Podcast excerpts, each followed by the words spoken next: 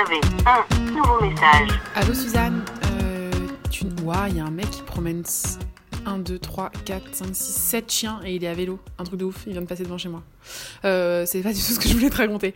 Euh, donc tu n'es pas sans savoir que demain j'ai 28 ans et, et donc il me reste plus qu'un jour pour euh, mourir de façon tragique et rentrer dans le club très sélect des, des 27 ans. Même si j'ai rien fait de particulièrement marquant. Euh, genre je ne suis pas euh, chanteuse multi euh, disque de platine ni cocaïnomane. Mais n'empêche que ben, c'est aujourd'hui ou jamais quoi. Si je veux mourir de façon tragique et marquer les esprits. Et j'ai pas d'idée. Voilà, j'ai pas d'idée. Ce matin, il y a un mec qui est venu changer notre compteur électrique et il avait mis, euh, enfin, il a donc coupé l'électricité et il a changé le compteur et il avait mis une petite euh, banderole dans le couloir avec marqué danger de mort si, si on passait.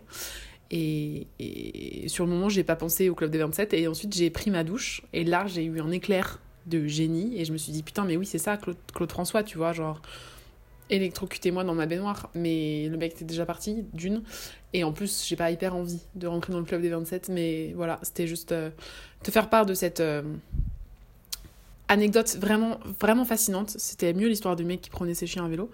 Et, voilà.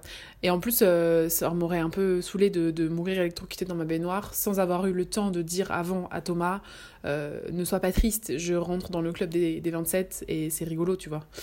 Et du coup heureusement que ça ne s'est pas produit. Mais de manière générale je crois que ça m'ennuierait d'avoir une mort spectaculaire parce que je pourrais pas la raconter vu que je serais morte. Et, et du coup, ben, ça serait un peu dommage, tu vois. Genre, parfois, je me dis, imagine, euh, je, me fais euh, kidnapper par un serial killer et, et il me torture pendant des semaines et, ensuite euh, je meurs.